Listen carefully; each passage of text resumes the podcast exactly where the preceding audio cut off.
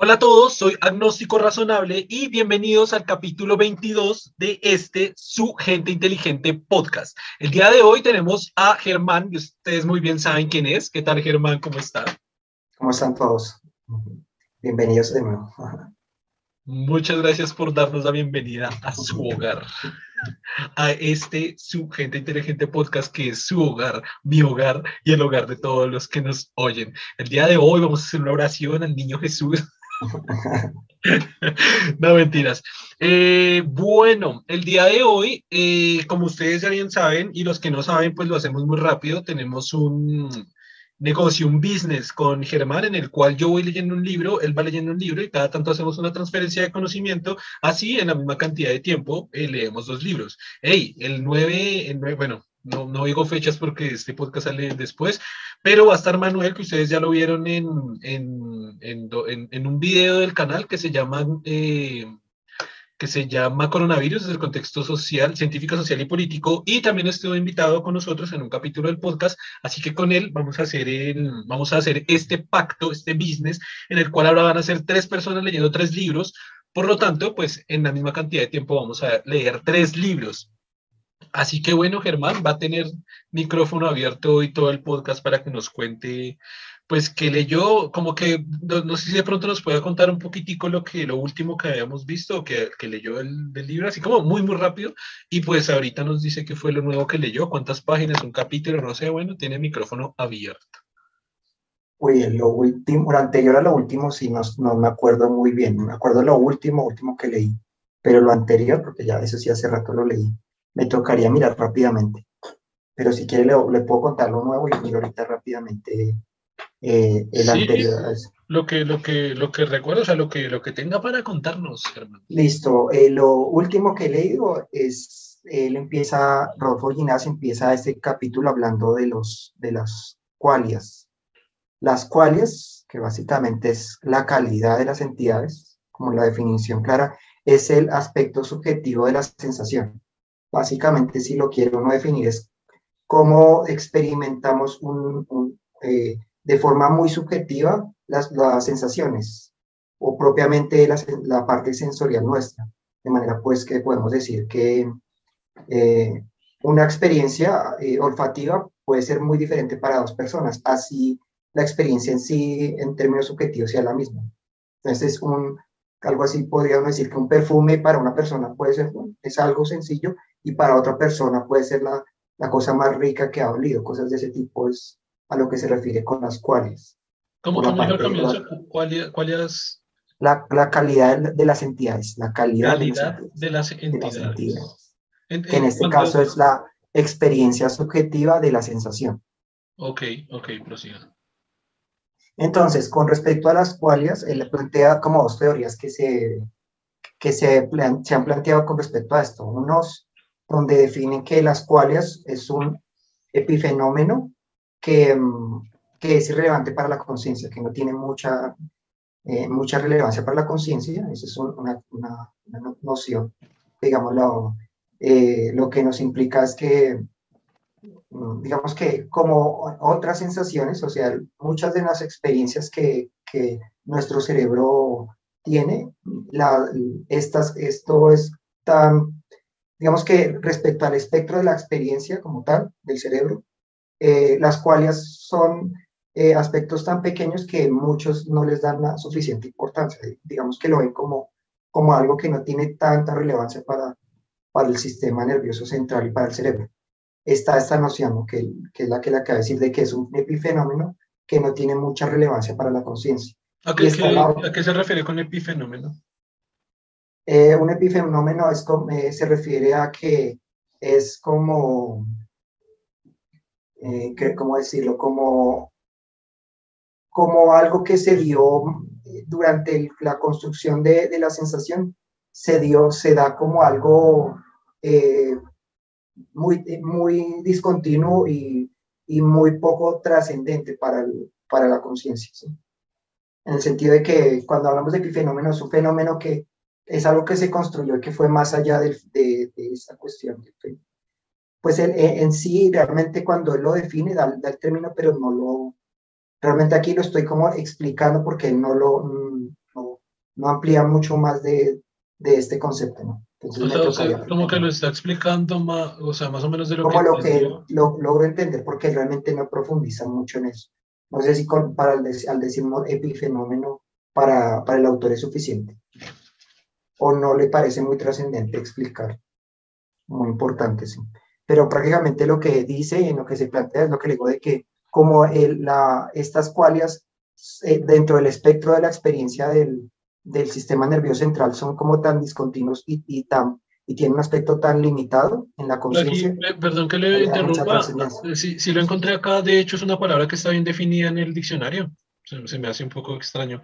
Ah, bueno, creo que acá dice que es del aspecto psicológico, pero dice fenómeno accesorio que acompaña al fenómeno principal y que no tiene influencia sobre él accesorio que acompaña al fenómeno principal, pero que no tiene influencia sobre él. Si era más o menos lo que usted estaba diciendo, ¿no? Sí, lo que es, que es como, una, como, una, experiencia. Es como que, sí se experimenta, pero pues no tiene tanta trascendencia.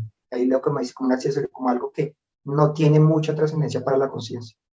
Pero, o sea, claro, es que me surgen preguntas porque, o sea, ¿cómo así que no tiene, no tiene importancia? Dice, no tiene importancia para la conciencia, pero este fenómeno, cuando es subjetivo, se crea, se debe crear a nivel a nivel de, corteza frontal o a nivel de... a nivel Me refiero con trascendencia en el sentido de que como es un aspecto tan, como tan limitado dentro del espectro de la conciencia, como que mm, eh, mm, como tal eh, no es tan relevante para que se genere la conciencia, básicamente, para que haya conciencia como tal, este, esta, esta eh, este fenómeno accesorio no es tan relevante para que se genere la conciencia de, la experiencia. Pero no, no, o sea, no entiendo muy bien por qué, o sea, lo que he entendido hasta el momento es como, es, digamos que sí, es una interpretación subjetiva del fenómeno. Desde mi perspectiva veo que debería tener una importancia alta, porque al final la subjetividad del fenómeno es lo que construye toda, la, toda, mi, toda mi experiencia de, de, lo que sucede. Es decir, si, si bueno una rosa y la, la, construcción subjetiva de ello es, es identificar su olor o, lo que representa, lo que significa, pues al final sí va a ser, va a ser importante para la conciencia y para la construcción de, pues sí, como tal de la conciencia y del conocimiento. Mm, pues ahí lo plantea como que mm, fue un fenómeno que ocurrió dentro del, de la, de, de, de, de, que, en la medida que los sentidos se fueron volviendo cada más complejos y más detallados, finalmente esto ocurrió, pero eso no implica que realmente fuera necesario para que finalmente se diera la conciencia. Ah, ah, ok, o sea, como que lo está planteando más en términos evolutivos, ¿sí? No, no como tal la importancia que tiene la interpretación superior. Pues la importancia en el sentido de que si usted ve el espectro de la conciencia como tal, eh, estos, estas cuales se expresan en momentos muy discontinuos y muy pequeños dentro de todo el espectro de la conciencia. Ah, no, ya, ya lo entiendo, ya, ya, o sea, claro, se está viendo es más a un nivel evolutivo, a un nivel de construcción de conciencia, y pues esto de la interpretación subjetiva de un solo, de un solo evento, un fenómeno, claro, no, no tiene mucho que ver en la construcción evolutiva de todo ese tiempo y de lo complejo que es la conciencia. Okay. No, y que la conciencia cuando usted, digamos, en la interacción normal, eh, estas cuales se expresan en momentos muy dentro de todo el, momento como tal, como que es muy, muy poco dentro de todo el, tiempo como tal. digamos, eh, cuando usted está consciente, en qué momento se ven las cuales, en, cuando usted presta atención, y esos momentos donde usted presta atención son muy limitados. En cambio, la conciencia está en todo momento y en muchos momentos donde esto no se experimenta. Entonces, pues no tiene tanta, pero es curioso porque es, casi como si habláramos de lo, de lo que uno hace inconscientemente, pero, pero suena paradójico porque inconscientemente pues va en contra de lo que es consciente. No, es consciente, pero me refiero a que usted, por ejemplo, usted eh, hizo hace muchas acciones y posteriormente las recuerda, o sea, sí tuvo conciencia, pero no, las, no tuvo esas, esa calidad, o sea, no la experimentó con toda su intensidad, sino que fue algo Mm, muy, muy, no sé si decirlo, muy normal, como no tuvo esas calidades como tal. Pero por eso digo que, por eso digo cuando realmente fue necesario, su, su mente se concentró en el instante y le dio la calidad o esa experiencia subjetiva. Pero por eso digo que... momentos como que lo recuerda como algo que hizo, digamos, usted caminó, Pero claro. después... Es que, por eso digo que son como cosas inconscientes, o sea, cuando, si yo camino aquí a la esquina, eh, casi uno lo hace inconscientemente. No, por, eso me refiero... pero la, digamos, el recuerdo no tiene mucha relevancia.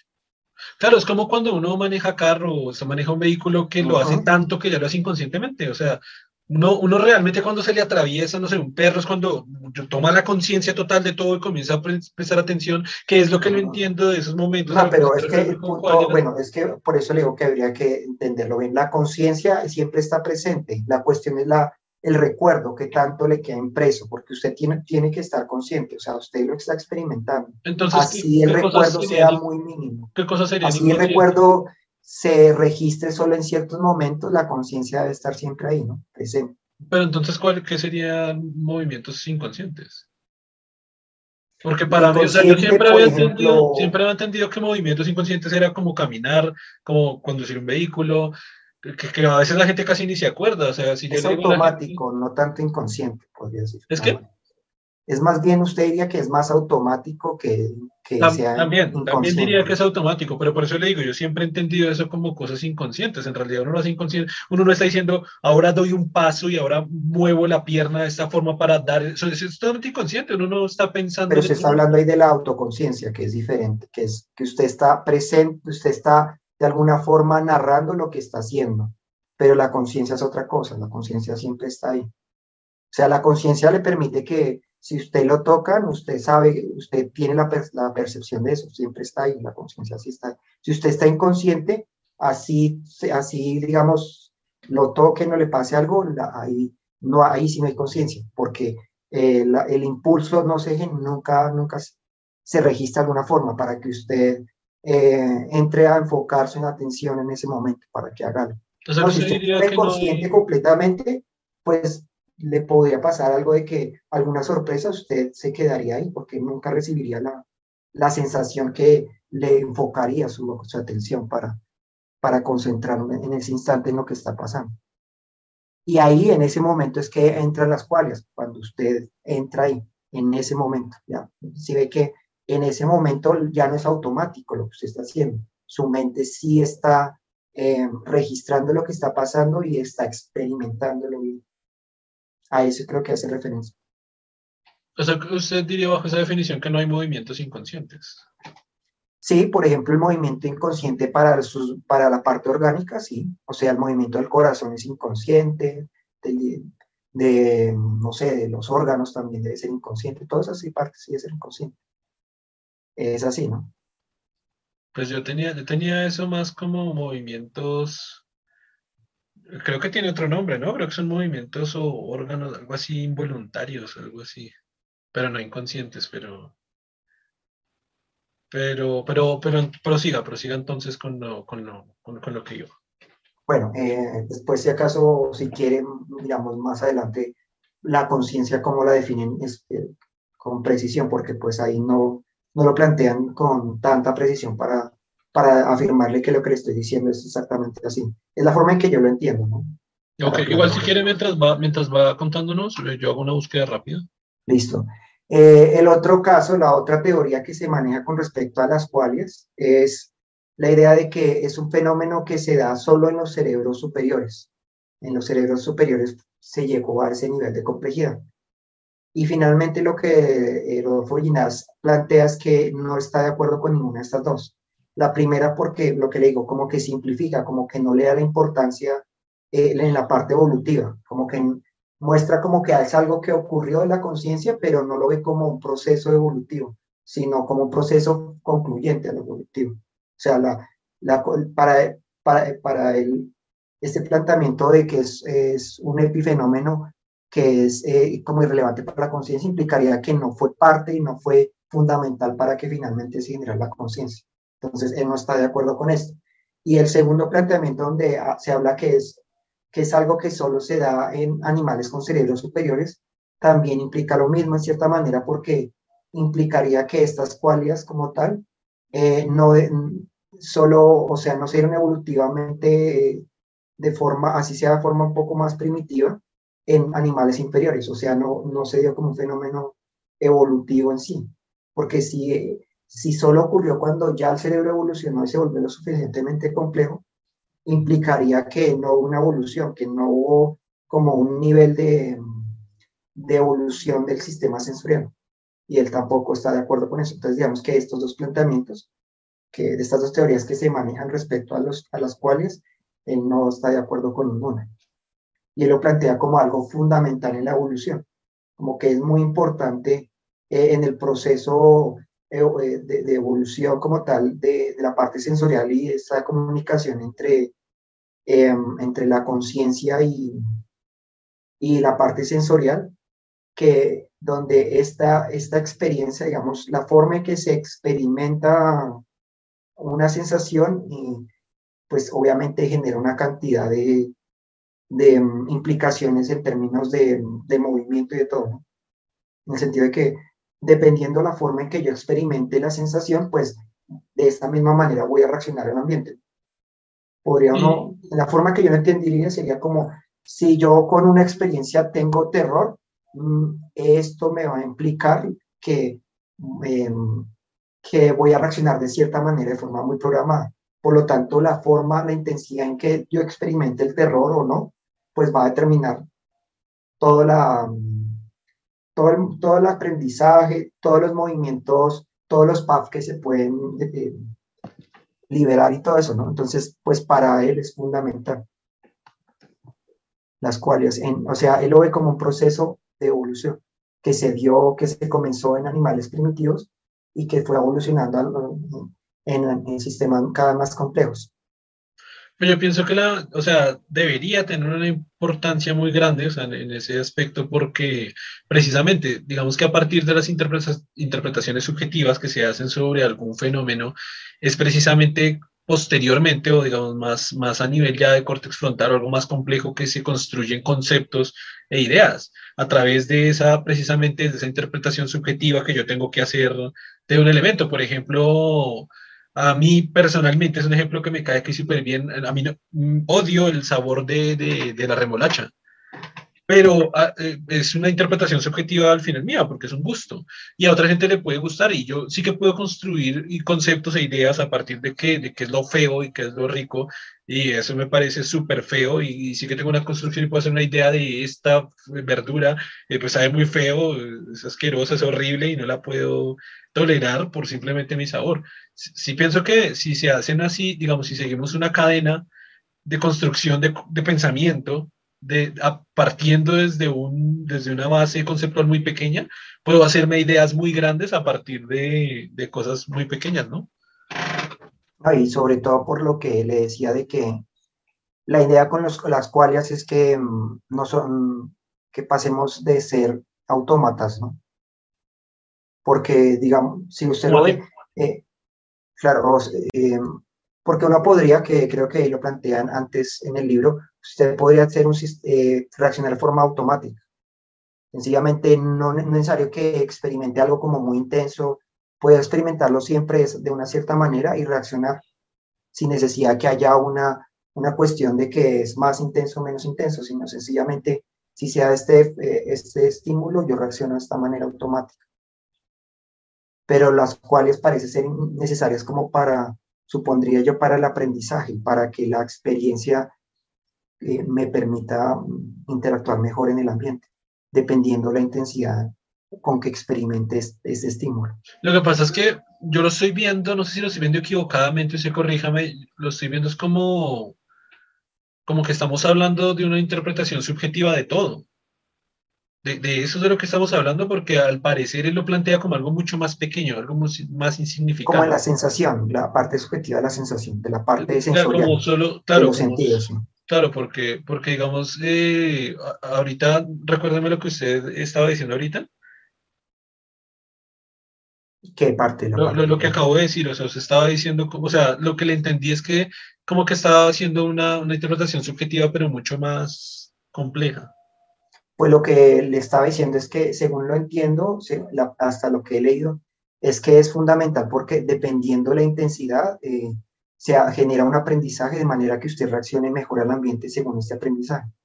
Entonces, sí, y, y, que usted genere finalmente los PAF dependiendo de, esta cuestión, ¿no? Entonces, puede ser un PAF de agresión, un PAF de miedo, o sea, dependiendo la intensidad de, de la sensación. Okay. Entonces es fundamental en ese sentido, ¿no?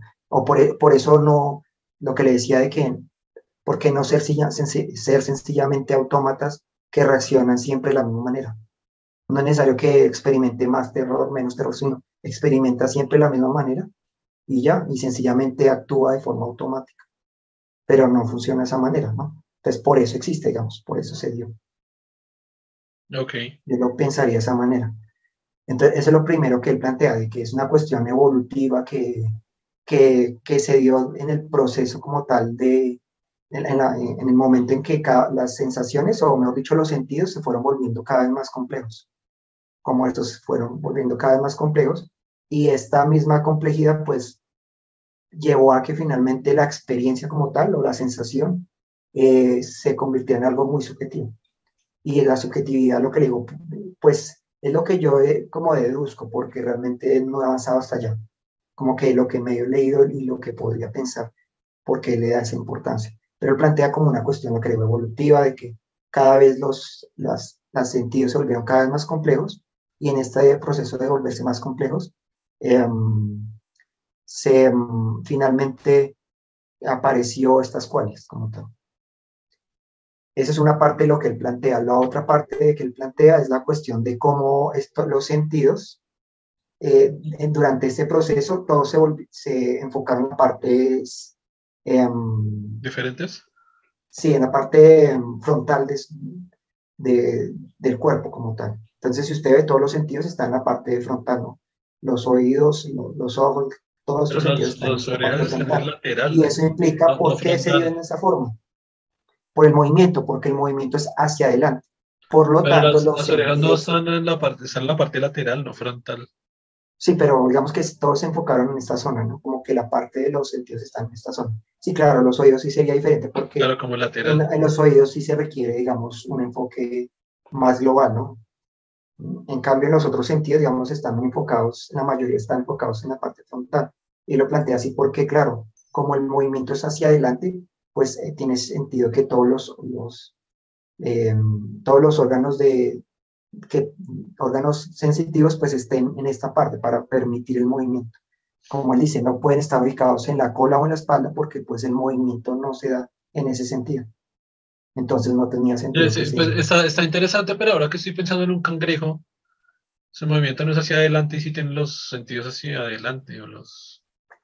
Por ejemplo, eso lo plantea creo que para ciertos organismos, pero mire que dependiendo del organismo puede ser que los sentidos no estén, en este caso, ¿no? Por ejemplo, él lo plantea, yo diría que entre los mamíferos, pero en otros animales, yo diría que ah, hay animales donde los sentidos no están en ese no están ahí, no están en la parte frontal porque su movimiento no es, de, no es, no es frontal.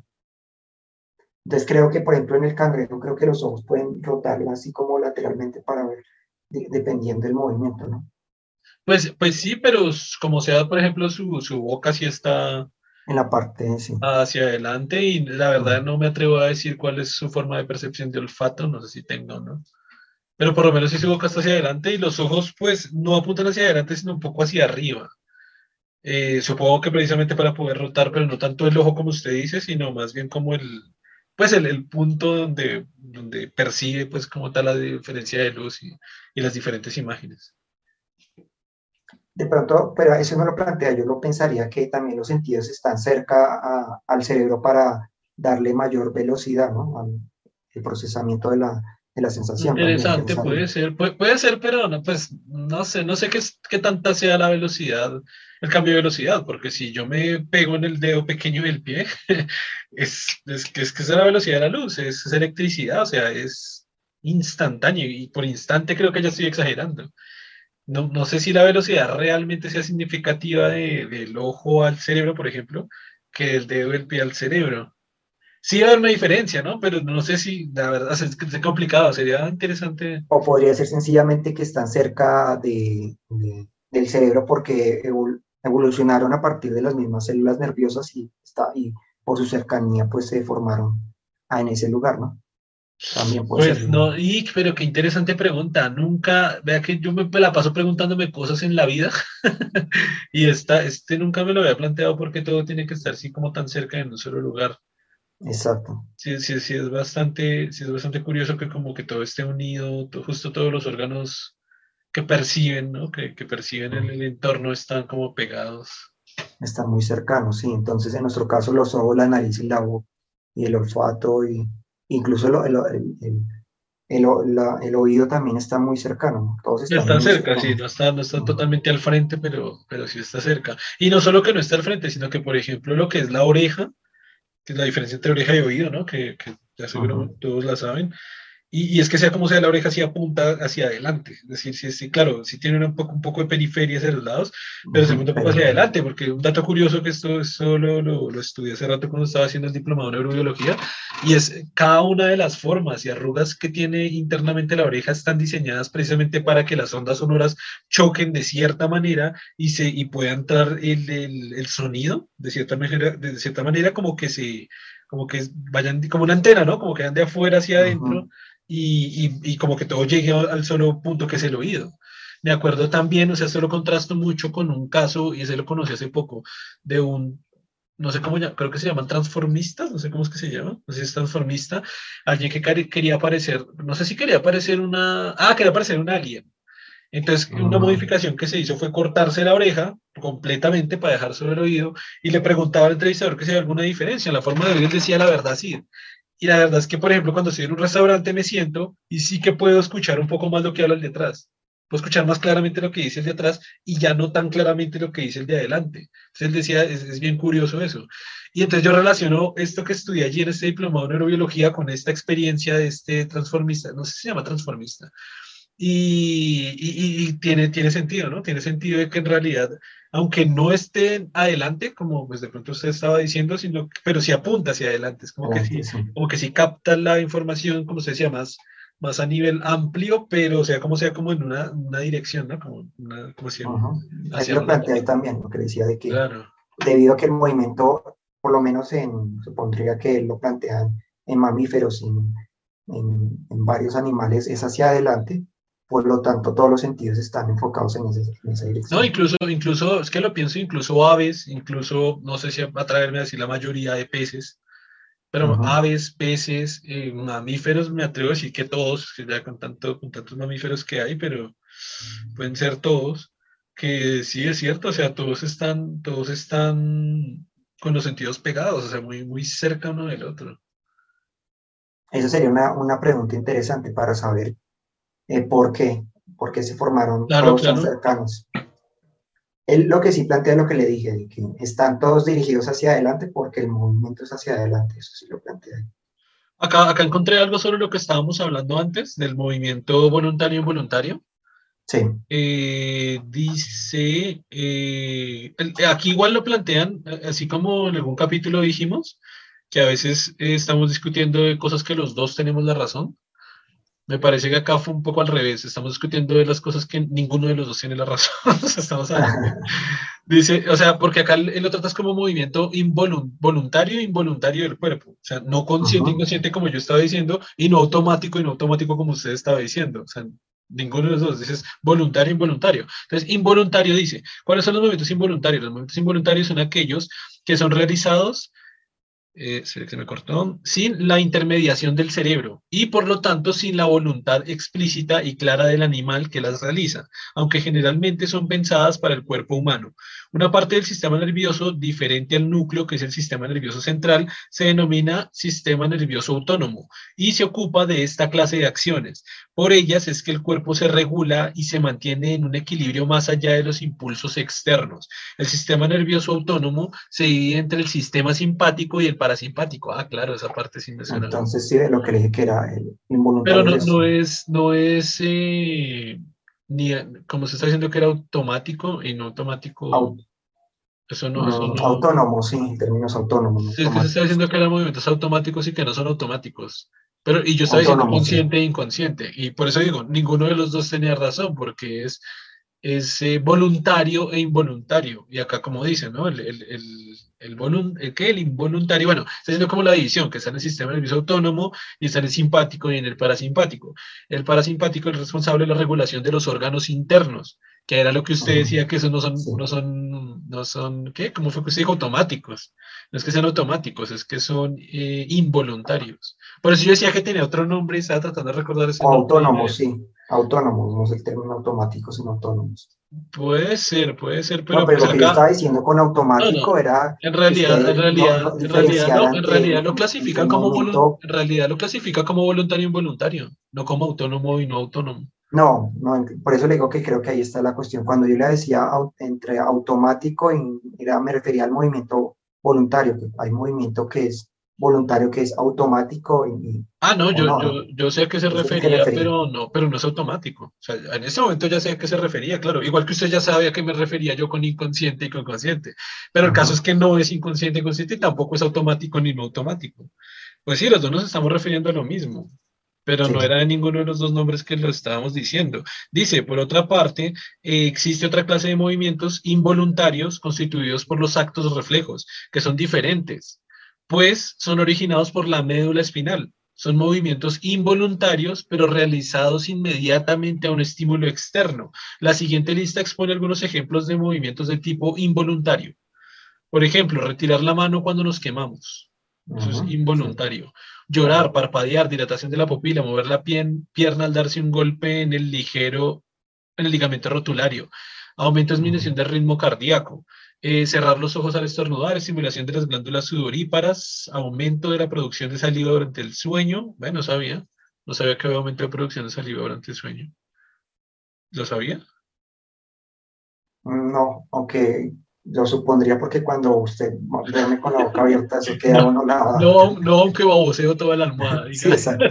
Pero sí lo hubiese deducido por eso, porque sí, no sí lo he notado que cuando usted pues, duerme eso queda lavado. Pero yo, yo no pensaba que era por, porque uno generaba más saliva, sino por la posición de la cara. Pues Claro, que usted nos traga su propia saliva, como le claro, pasa cuando, a los, cuando, que cuando uno va caminando, uno no va con la cara volteada y hacia abajo y la boca abierta pero cuando uno duerme sí está con la cara volteada, con la boca abierta y un poco diagonal hacia abajo. Yo pensaba que era por la posición de la cabeza y no, igual, igual, tiene que ver, ¿no? Porque si, si genero más saliva estando de pie, pues no creo que me, se me salga las babas, o sea, que me las voy a tragar.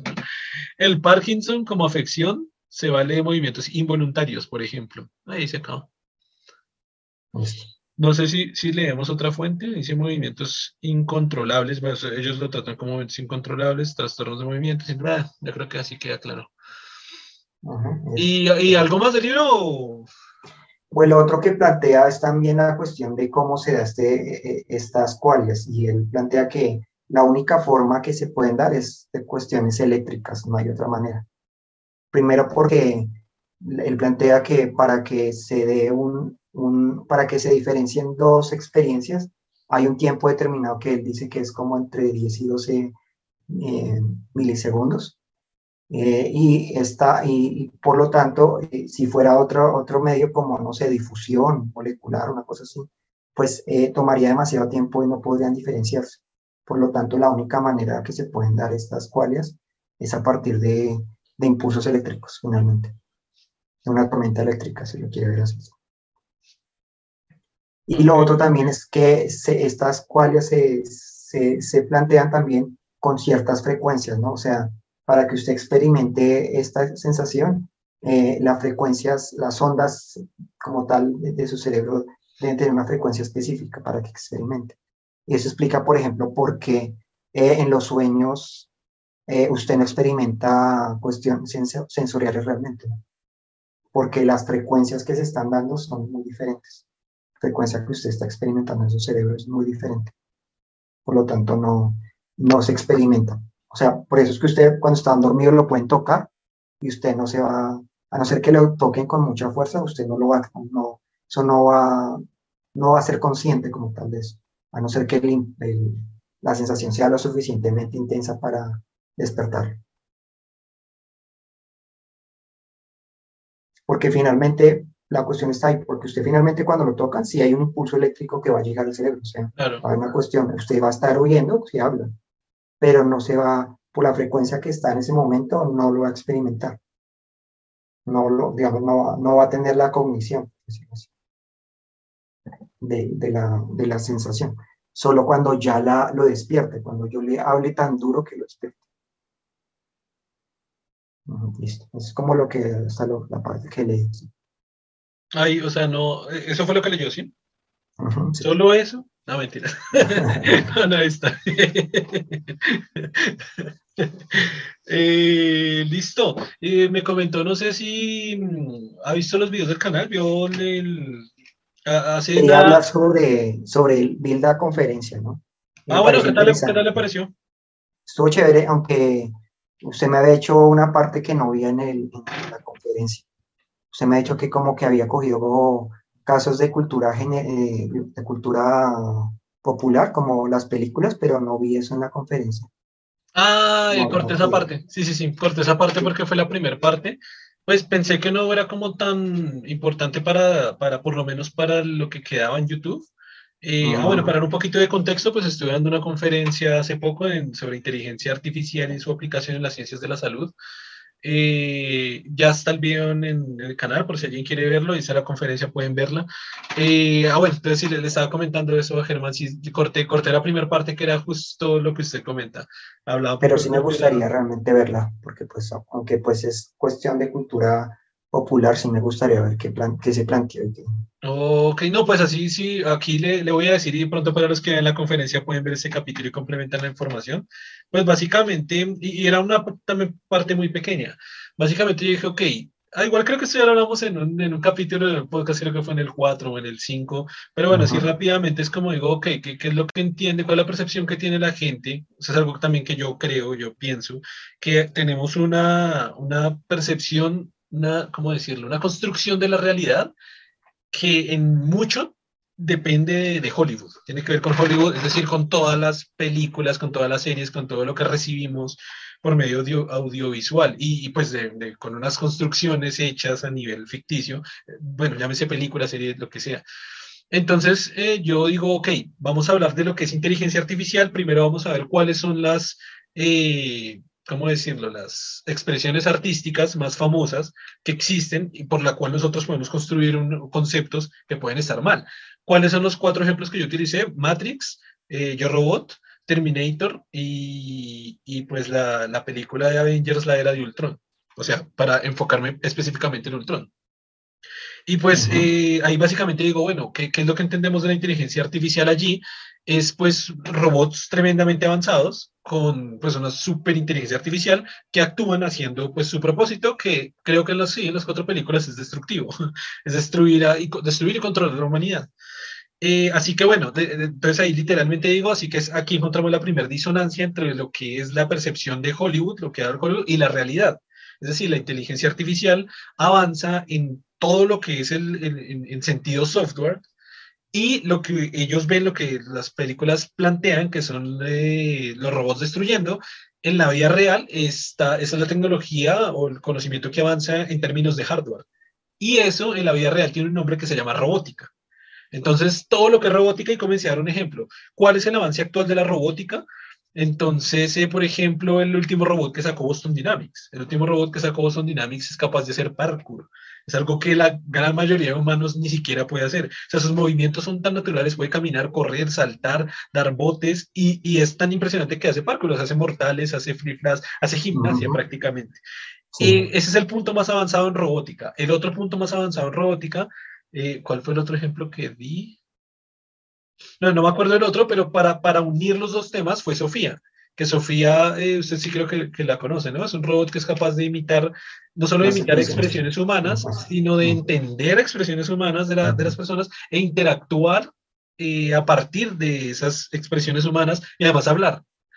¿Por qué, porque utiliza ese como punto de inflexión? Porque este sí es un robot que tiene una robótica pues muy avanzada pero también tiene una inteligencia artificial ya instalada que le permite interpretar el lenguaje, comunicarse, eh, dar respuestas y hacer las expresiones faciales.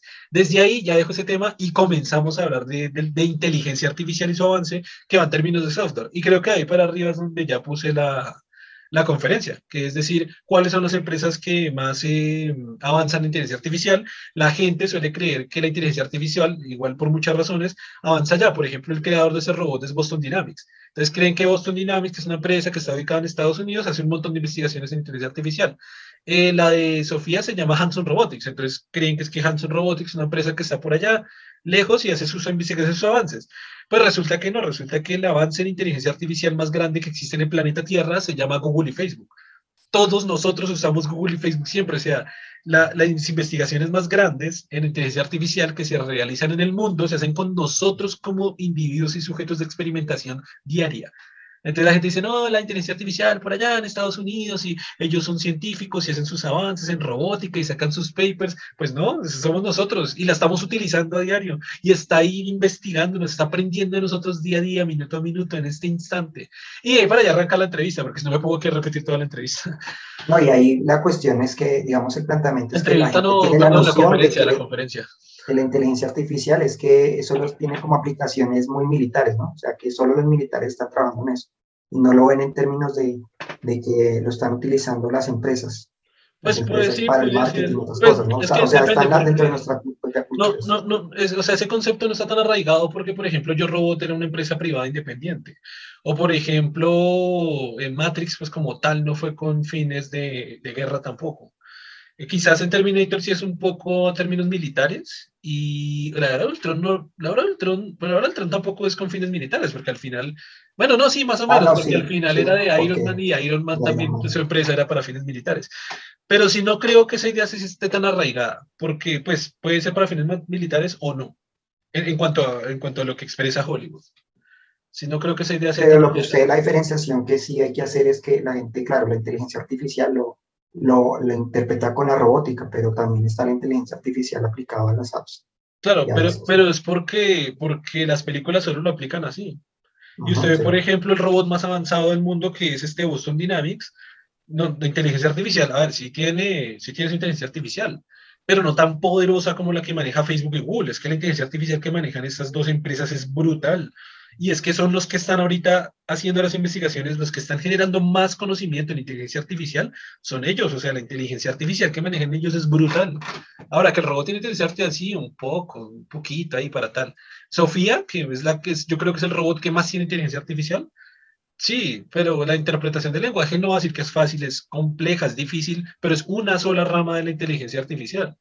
En Google está todo, en Google está interpretación del lenguaje, interpretación de texto, eh, análisis de datos, separación de datos, Big Data, o sea, todas las ramas de la inteligencia artificial, que sería Big Data, Machine Learning, la propia inteligencia artificial, algoritmos, que, que algoritmos de aprendizaje, o sea, en, Facebook y Google está aprendiendo de nosotros, está aplicando a nosotros, estamos siendo los, los objetos de investigación para que ellos sepan cómo nos sentimos, para que puedan interpretar nuestros sentimientos, lo que queremos, lo que no queremos. O sea, ya, ya es casi, casi que tenemos el nivel de yo robot, pero a nivel de software. Entonces, como es a nivel de software la gente da, voy a entrar a Facebook a dar likes y ya, voy a entrar a YouTube, a, voy, a, escuchar este podcast. Hay algo que también pero, plantean ahí. Pero está, pero está plagado, o sea, es lo que digo, es como si fuera yo robot, pero dentro de todas las aplicaciones. Como es intangible, e, eso, eso también lo explica al comienzo, eso está cortado en la conferencia. Como, como, se, como se basa en la intangibilidad, pues la gente no lo percibe, no lo puede ver, no puede ver, como yo robot, vean robots caminando y lo compran y dicen, wow, este, este sujeto tiene mucha inteligencia artificial. Pero como no utiliza Facebook, pues voy a mandarle un mensaje a mi novia en WhatsApp. Pues ya está la inteligencia artificial, ya lo está consumiendo, ya lo está analizando, ya está haciendo interpretación del lenguaje, ya está haciendo un millón de cosas. No, estaba pensando que también, que creo que no, no, no sé si lo menciono, pero que en las películas de alguna forma se romantiza, la, la, cuestión de la inteligencia artificial, porque, digamos, en muchos se plantea que la inteligencia artificial finalmente hace que los robots sientan, ¿no? O que tienen emociones. Y es una forma de ver lo que realmente no, no veo por qué tiene que ser así, ¿no? Inteligencia pero no, pero ¿en, cuál, ¿en qué película? Ninguno de esos cuatro ejemplos. En varias, en varias. por ejemplo, digamos, por ejemplo, o sea, de, de, esos cuatro ejemplos. Se plantea, ¿no? Me parece que esos cuatro ejemplos que yo di, ninguno se plantea. En, en esos cuatro lo veo, en Terminator lo veo. Sentimientos. En Terminator lo veo, en, en Matrix también. Ve que es que no, no, no lo escuché. En Terminator lo veo, ¿no? En Matrix también lo veo. ¿Qué? ¿Pero que los robots tengan sentimientos? ¿Mm? No, en este caso no son robots, sino los programas, porque son programas ahí. ¿Cómo que los programas tengan sentimientos? Sí, acuérdese la parte donde, donde había uno que, que, quería salvar a su familia, que era un software, ¿se acuerda? Y que decía que lo hacía para proteger a su, a su hija. Entonces hablaba de, de emociones como el amor y eso, que sentía amor sobre, por su hija Y acuérdese que ellos eran simplemente Pero, software. Yo no, yo no, pues hablando de Terminator. yo- yo No, estoy hablando de Matrix. Se dijo Terminator dos veces. No, por eso estoy diciendo Ter- Matrix, Terminator, Claro, pero dijo que en Terminator, Robot que en Terminator, que en plantea. había un software que estaba salvando a una hija. Acabo de decir que en Terminator. es, no, en Terminator no es Matrix. Claro, pero dijo que en Terminator había un software salvando a una hija, por eso fue que me perdió, que no sé por qué. Ah, que yo no, dije que, en, que- en Matrix estaba, eh, iba a decir Terminator otra vez. en Terminator no, en Terminator la cuestión es con, con Pero ¿cómo es el Matrix? ¿Cómo es el Matrix? Acuérdese que hay, un, hay una parte donde creo que es, creo que es la 2, en la final de la 2 cuando empieza la 3, y Ajá. creo que es esta, ¿no? Que él se encuentra con un software y le, y le, y le dice que él va a salvar a la hija, y- pero que el trato con el, con el, ¿qué? Con, con el, ¿cómo se llamaba este? Con este software que era, Merovingio, creo que se llamaba así. Merovingio era que solo tenía, podían llevarse a la hija, que ellos se tenían que quedar. Y que lo hacía, que lo, él sentía amor por su hija, te lo plantea ahí también. Y la hija era sencillamente un software, que no sé si era un software que controlaba el clima, no sé exactamente qué hacía este software, pero una niña, una representación de una niña. Ah, y usted dice ahí que, que los robots tienen Pues sentimientos. en este caso el software, en este caso no el robot, sino el software, esta inteligencia artificial que tiene Ah, finalmente claro, pero, o sea, yo creo que es muy diferente y es porque al final la película se hace una, pues precisamente la Matrix es una construcción de software absoluta. Entonces, como una construcción de, de software, de, de, digamos, una emulación absoluta en software del mundo real, más bien, por así decirlo mejor, eh, pues obviamente tienen que emular las emociones que existen de los humanos. Pero para entre qué, todos, ¿por qué un software lo despesaría? Por ejemplo, si es un software que sencillamente controla el clima, ¿para qué necesita? O el otro software que era, eh, no sé, el- no sé qué hacía el otro porque nunca lo dijeron, pero era otro software. ¿Cuál, cuál?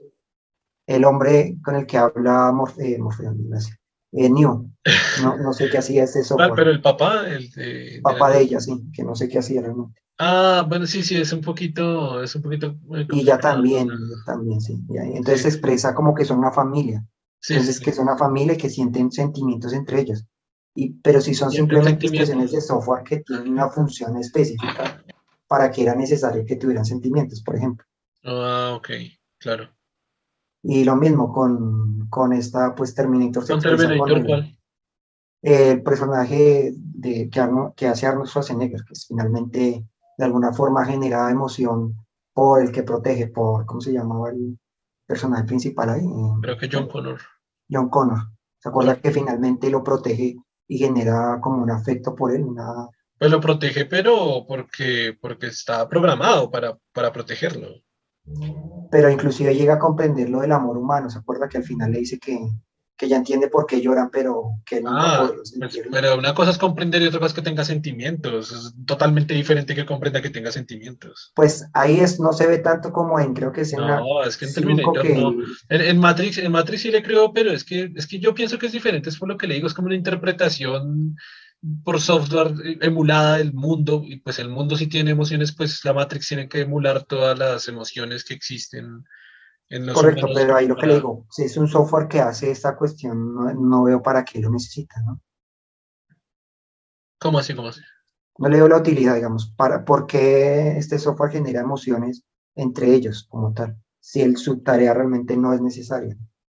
Mm, ah, ok, sí, sí, sí. Eso por un lado, que otra Sí, veo sí, ahí, ser. y así, o sea, como que, como que tiene la noción de que la inteligencia Pero no, en la, en finalmente- la, en la era de Ultron tampoco el robot tiene sentimientos. ¿Y cuál fue el otro ejemplo que le puse? Que dije que eran cuatro. Mm, Ah, yo robot, Ultron. yo, no, yo robot Yo Robot. tampoco, no, tampoco tienen sentimientos los robots. Eh, pues finalmente cuando este se ah, bueno, este, este, este tiene, este, este tiene ira. Sony, Sony tiene ira, ¿se acuerdan? Mira, exacto, y tiene otras, sí, exacto, que las expresa. Tiene emociones que en, en teoría se le programó, ¿no?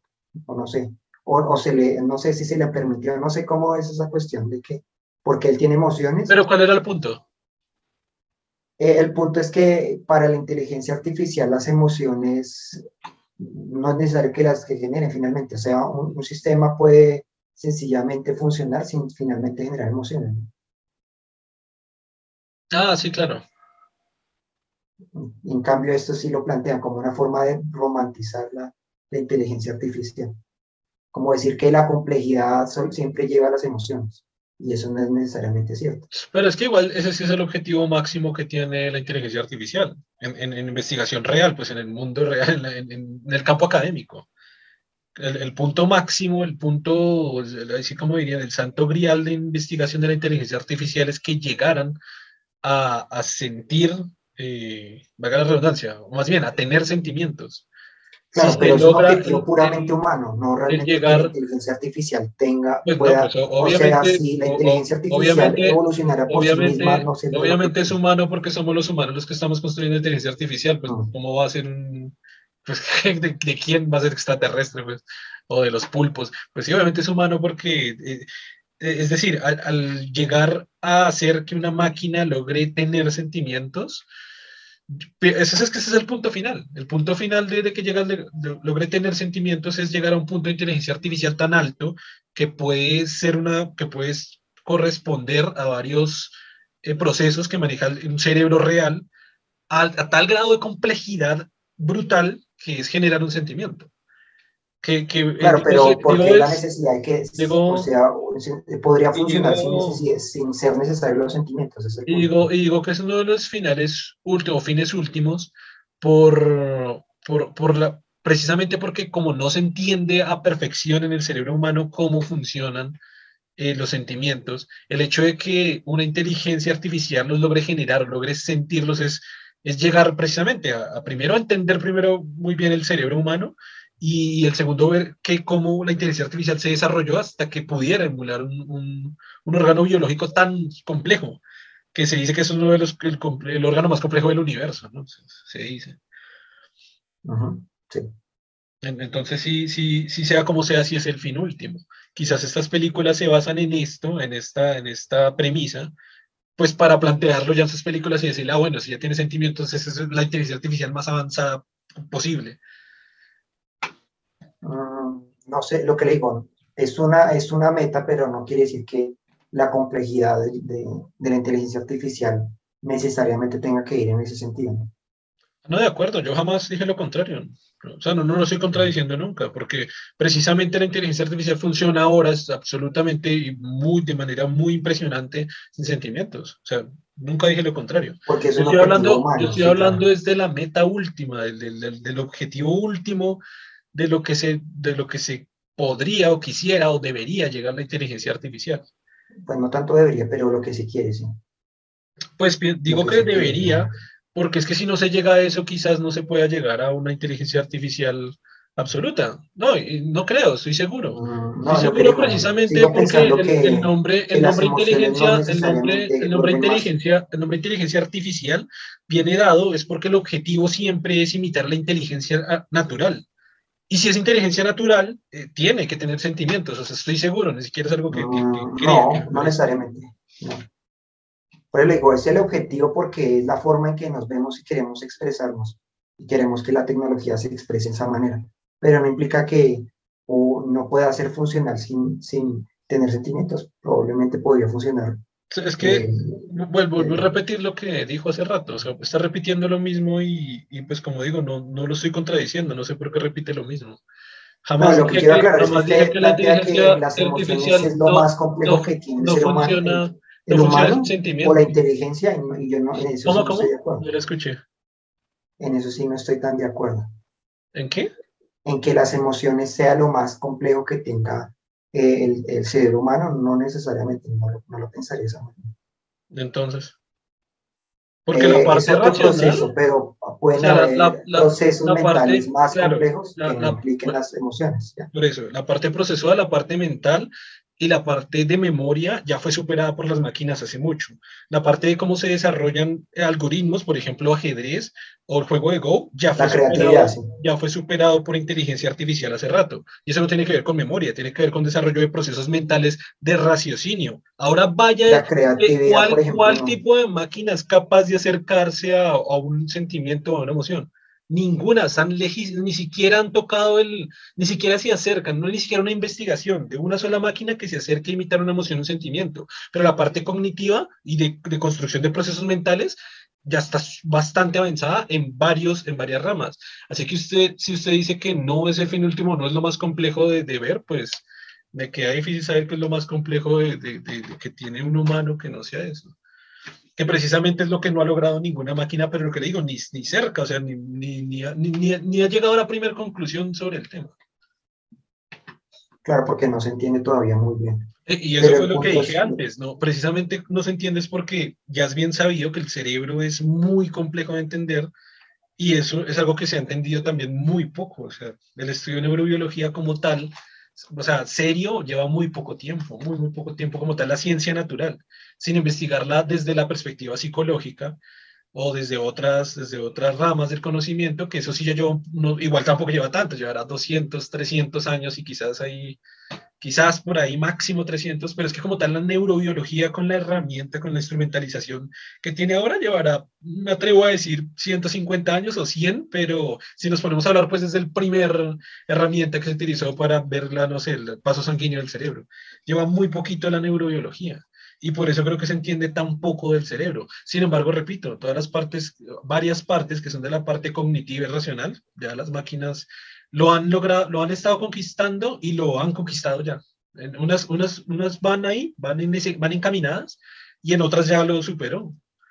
Pero en emoción y sentimientos que no van ni cerca. Y precisamente porque la neurobiología también para que logre explicar exactamente con todo lo que conlleva que es, no sé, el amor, la felicidad, la tristeza, la ira, es, es complicado. O sea, hay unas definiciones de neurobiología, pero las, neurobiología, las, las definiciones llegan a ser muy, Casi como yo siempre lo digo, a veces las explicaciones que da la ciencia suelen ser muy frías. Y muy frías es porque explican eh, los acontecimientos neurobiológicos o, interconexión que hay a nivel neuronal, pero no pueden explicar mucho más allá de eso. ¿Cómo, cómo puede eso llegar a lograr mover a una persona para construir? Eso lo hablamos también un poco en otro capítulo, para llegar a, hacer hacer cosas, no sé, grandes, complejas o que puedan ser antilógicas, precisamente antirracionales, y, eso lo hemos hablado ya, bueno, en muchos capítulos, que precisamente es porque estamos basados en emocionalidad, en sentimientos, que logramos hacer cosas que parecieran antilógicas y interracionales. Una máquina ni cerca de hacer eso, siempre va, va, a actuar con un fin que es muy algorítmico, muy matemático.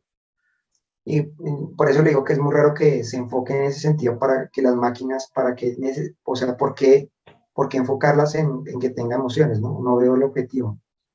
Pues porque lograrían ser como nosotros, pero con un raciocinio mil veces mayor. O sea, serían un nosotros mucho más perfecto. Precisamente. Exacto, pero si expresan emociones en sí, casi que tendrían que ser en cierta manera. El solo, nacimiento, el solo nacimiento del campo inteligencia artificial, ya se lo expliqué, o sea, nace hecho para imitar la inteligencia natural sin sentimientos, una máquina, una, inteligencia artificial nunca se va a parecer natural. Sin emociones y sin sentimientos, nunca se va a parecer natural. Pero ni, ni, o sea, ni cerca, ni parecido. Porque incluso puede tener creatividad, incluso puede crear cosas, que eso ya existe y ya lo puede hacer la inteligencia artificial. Pero sigue sin emociones y sigue sin sentimientos. Pero lo que digo, no veo nada digamos que entiendo el enfoque, entiendo esa necesidad del, del humano de, de, emular, de emularse en algo artificial, pero no veo por qué la inteligencia debería enfocarse en ese sentido. No, no, no, no. O sea, pienso que lo está viendo desde una perspectiva al revés. No es que el humano quiera emularse en una máquina, sino que quiere hacer que la inteligencia pueda ser tan avanzada como la del ser humano o superior. No, no, no emularse, porque sería un fin muy, muy, muy vacuo, o sea, no sería un fin. No, o sea, no, tendría sentido la inteligencia artificial, o sea, ¿para qué Google está desarrollando, desarrollando toda esa cantidad de inteligencia? Si al final yo lo que quiero es emular a un humano, emular, que nos emulemos como humanos, pues que eso no tiene sentido. Aunque por, lo menos desde la perspectiva de la inteligencia artificial. Lo fácil, lo fácil es que lo que plantean esta película de, eh, ¿cómo es que se llama? Eh, fantasmas en, en, la máquina, no me acuerdo cómo se llama. Donde lo que hacen es coger un cerebro humano y, y llevarlo a, a, un cuerpo robótico. ¿sí? Ah, ok. Claro, pero eso no es inteligencia artificial. Pues digo, para solucionar el problema de que se quisiera eh, convertir en, de una forma, humanizar la robótica, pues sería un camino más rápido. ¿Humanizar la robótica? Pero pues sería, no sé, ¿para, para qué quiero humanizar la robótica? Porque, o sea... Pero no digo que trasplantar el cerebro, sino trasplantar el, la mente, si quiere, nomás. No el cerebro. Ah, yo, yo no entendí el cerebro. Usted dijo el cerebro. Sí, perdón, la mente, la mente es una de las cosas. Porque Ah. finalmente ella tampoco, el cerebro que ella tiene tampoco es humano. También es robótico, exacto. Entonces todo, sí. La mente, la mente. Ah, ok. Claro, pero eso es mucho más complejo. Que sería como uno de los fines también de la inmortalidad. Sí, pues sí sería uno de los fines, pero no la inteligencia artificial. Claro, porque usted solo sencillamente estaría trasplantando la, como estas conexiones. Claro, Pero que igual, igual de todas eh, tendría un grado de complejidad igual de duro, igual de fuerte, porque, no sería tanto porque de, nuevo tendría que entenderse el cerebro en su totalidad, en, su, en, lo absoluto, para, para comenzar a- a plantearse la idea de hacer eso. Pero, pero el grado de complejidad pienso que es exactamente igual, o sea, es- eso es algo, yo no sé, no, no sé si algún día llegaremos a eso, de hecho. ¿Piensa que sí? ¿Sé qué cree? Mm, no, pienso que finalmente ese es el objetivo. O sea, la inmortalidad siempre ha sido ese el objetivo. No, no, no, sé, no le estoy preguntando si ese es el objetivo. Le estoy preguntando si cree que algún día vamos a llegar a... Se, se lo va a Yo creería que sí, de, pero no, no le, pero planteando la cuestión de que no nos extingamos pase algo. Ok. Y, y en- así, hipotéticamente, ¿en cuántos años usted diría que se lograría? Aunque también hay una cuestión, ¿no? Tene- tendemos a tener un, un proceso cíclico muchas veces, ¿no? Como lo que le diga, lo, lo que pasó con el oscurantismo y después el renacimiento.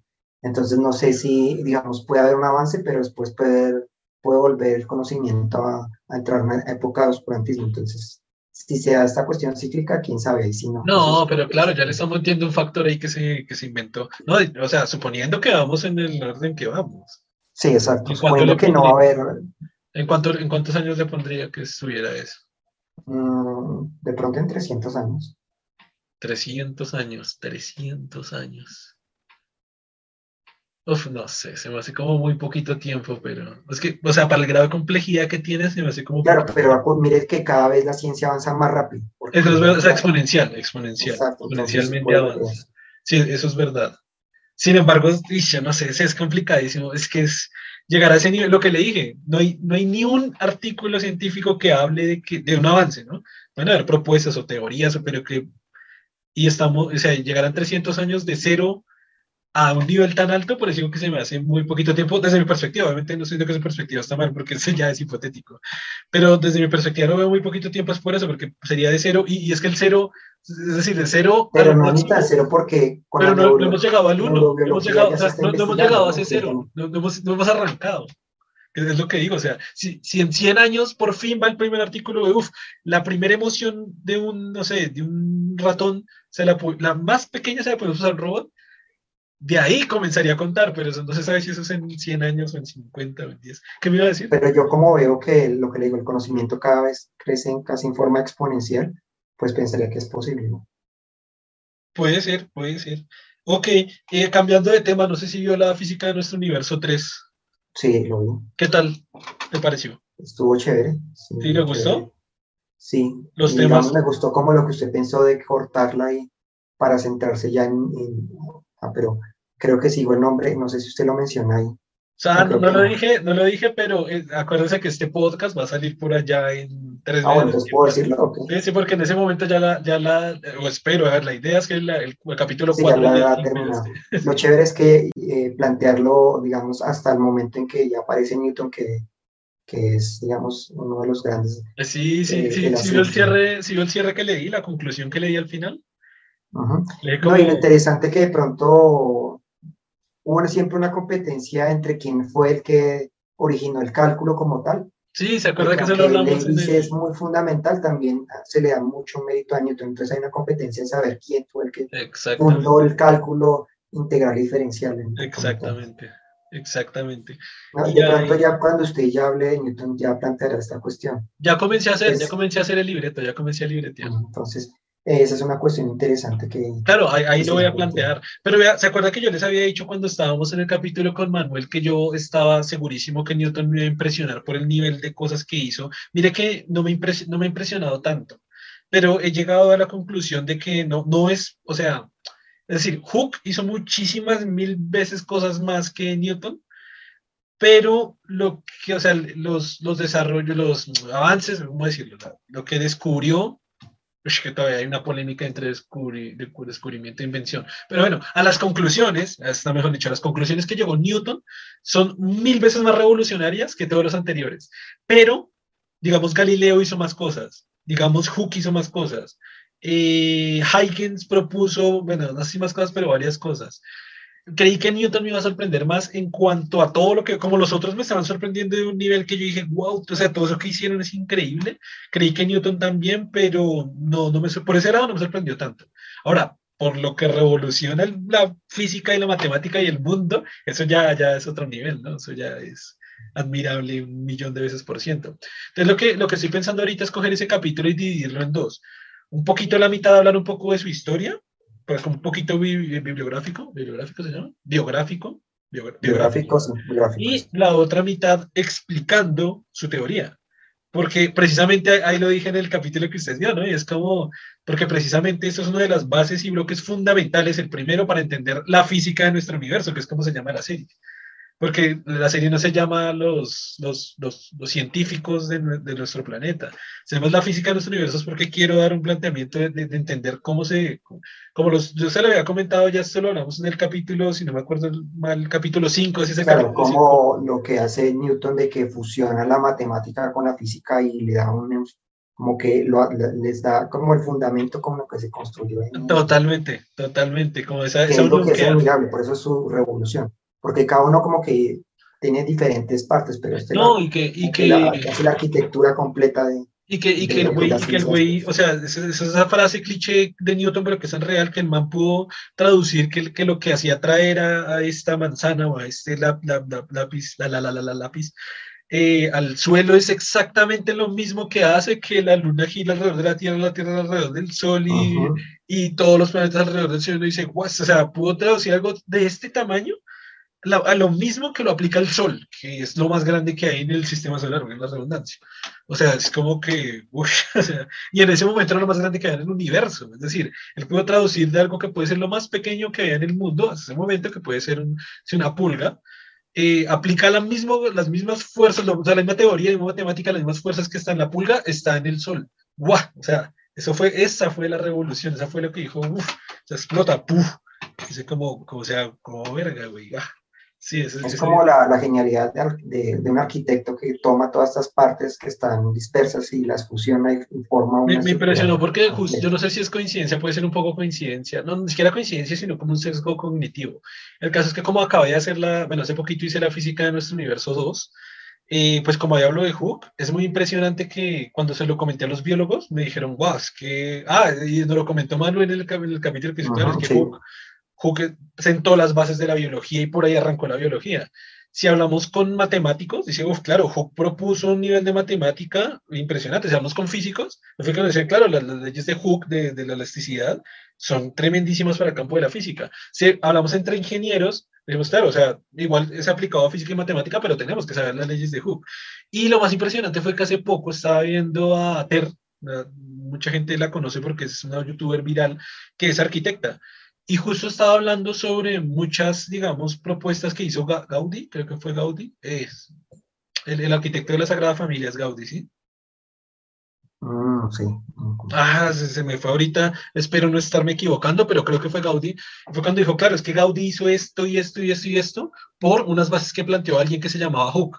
Y yo, güey, o sea, este man, y, yo lo digo en el video, hizo aportes en arquitectura, obviamente no me quise meter tanto por ese lado, porque estamos hablando pues más de física, matemática y pues del universo, pero cuando ella comenzó a hablar de todo lo que propuso Hooke en el campo de, de la arquitectura y de todo lo que, es que no me acuerdo si es Gaudí, estoy casi seguro que es Gaudí, y todo lo que Gaudí cogió de Hooke y se basó, y hizo todo lo que ha construido ese manito, o sea, es una revolución de arquitectura, yo dije, uy, es que Hooke, es que Hooke es, es Dios ese man, o sea es un maestro de maestros, impresionante. Es que no... De pronto el punto es que es tan diverso que, que quizá no tuvo este enfoque tan específico en Newton.